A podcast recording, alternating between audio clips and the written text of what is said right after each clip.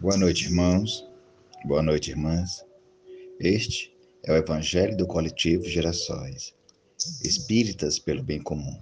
Hoje, domingo, dia 11 de julho de 2021, no estudo sequenciado do Evangelho segundo o Espiritismo, capítulo 16, Não se pode servir a Deus e a mamão, parábola do mal rico, item 5, Evangelho dedicado ao movimento espírita.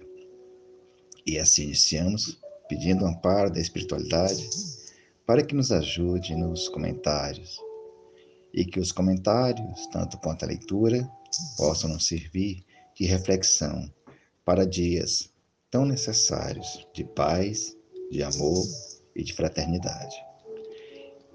Item 5. Parábola do mal rico. Havia um homem rico que vestia púrpura e linho, e se tratava magnificamente todos os dias. Havia também um pobre chamado Lázaro, deitado à sua porta, todo coberto de úlceras, que muito estimaria poder mitigar a fome com as migalhas que caíam da mesa do rico. Mas ninguém lhes dava e os cães lhe vinham lamber as chagas. Ora, Acontece que esse pobre morreu e foi levado pelos anjos para o seio de Abraão. O rico também morreu e teve por sepulcro o inferno. Quando se achava nos tormentos, levantou os olhos e viu de longe Abraão e Lázaro em seu, em seu seio. E exclamando, disse estas palavras: Pai Abraão, tende piedade de mim e manda-me Lázaro, a fim de que me molhe a ponta dos dedo, do dedo na água para me refrescar a língua, pois sofro horrível tormento nessas chamas.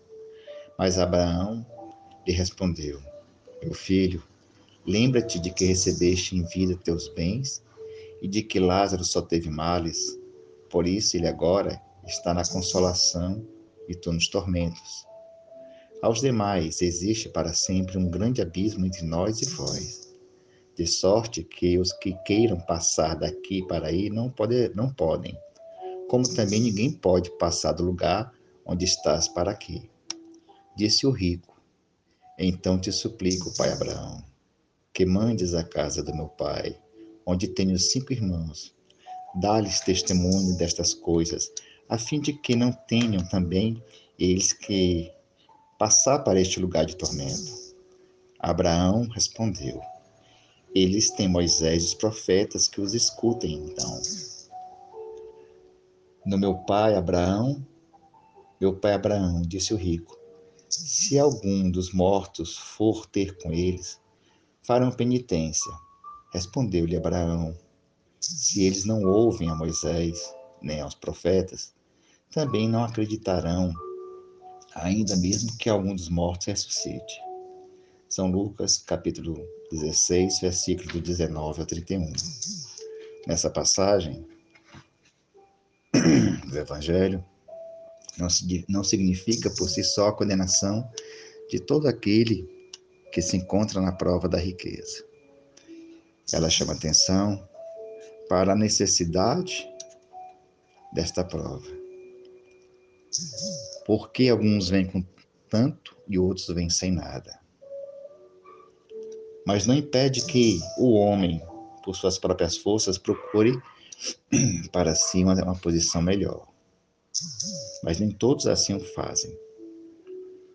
Porque muitos se acham no direito de reclamar. Sabemos das condições adversas.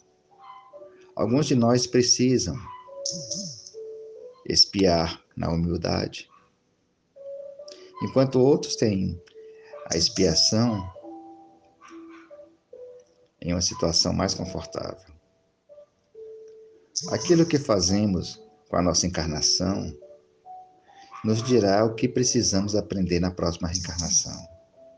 Não só como a riqueza, mas também a avareza, como também a maledicência, como também a inveja, o rancor, como a mentira e o mal que causamos aos outros tudo aquilo que nós praticamos nos será cobrado um reparo. o nosso amigo J. Herculano Pires escreveu em um de seus livros que o Espiritismo nos mostra que a, é, que a dificuldade que tem os ricos de entrar no reino dos céus é porque a prova da riqueza é, como dizem os Espíritos, a mais dura das provas, porque é mais cheia de fascinações, a mais cheia de ilusões. Aquele que dá ao homem a fantasia, a ilusão de um poder que ele, na verdade, não possui, de uma importância que, na verdade, ele não tem e que lhe propicia escorregar a todo momento nos caminhos escusos através do poder e do dinheiro.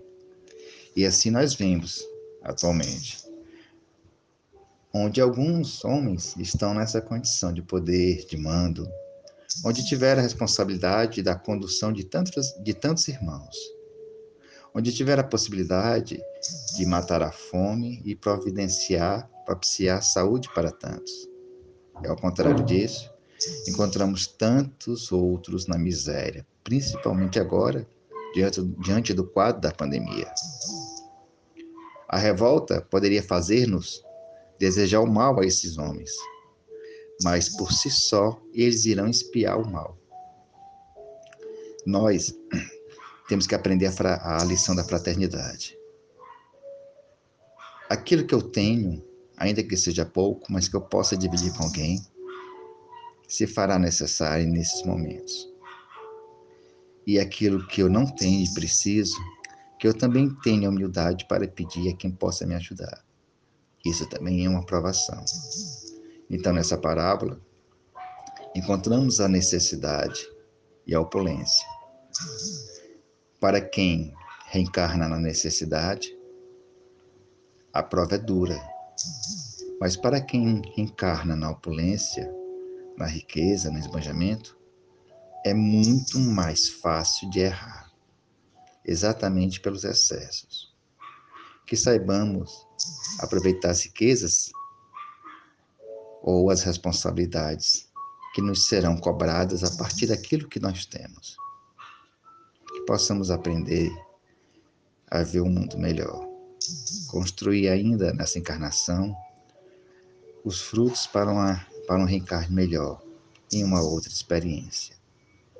Não precisamos maldizer ninguém. Cada um de nós no fundo da consciência, sabe aquilo que precisa melhorar. E cada um de nós sabe qual é o nosso limite. Que possamos trabalhar pelo menos um passo por dia para avançar. Se não posso caminhar dez passos, caminharei um, contanto que eu caminhe, que eu possa progredir e que eu possa sair dessa encarnação melhor do que quando cheguei. E assim, encerramos o Evangelho de hoje, agradecendo a oportunidade pelo retorno, pedindo a Deus, como sempre nós fazemos, como a humanidade sempre fez, mas pedindo dessa vez algo diferente. Pedindo que cada um que escutou esse Evangelho possa refletir no seu próprio coração a necessidade que tem para melhorar. Que cada um de nós possa encontrar fé nas palavras, nos ensinamentos do Cristo.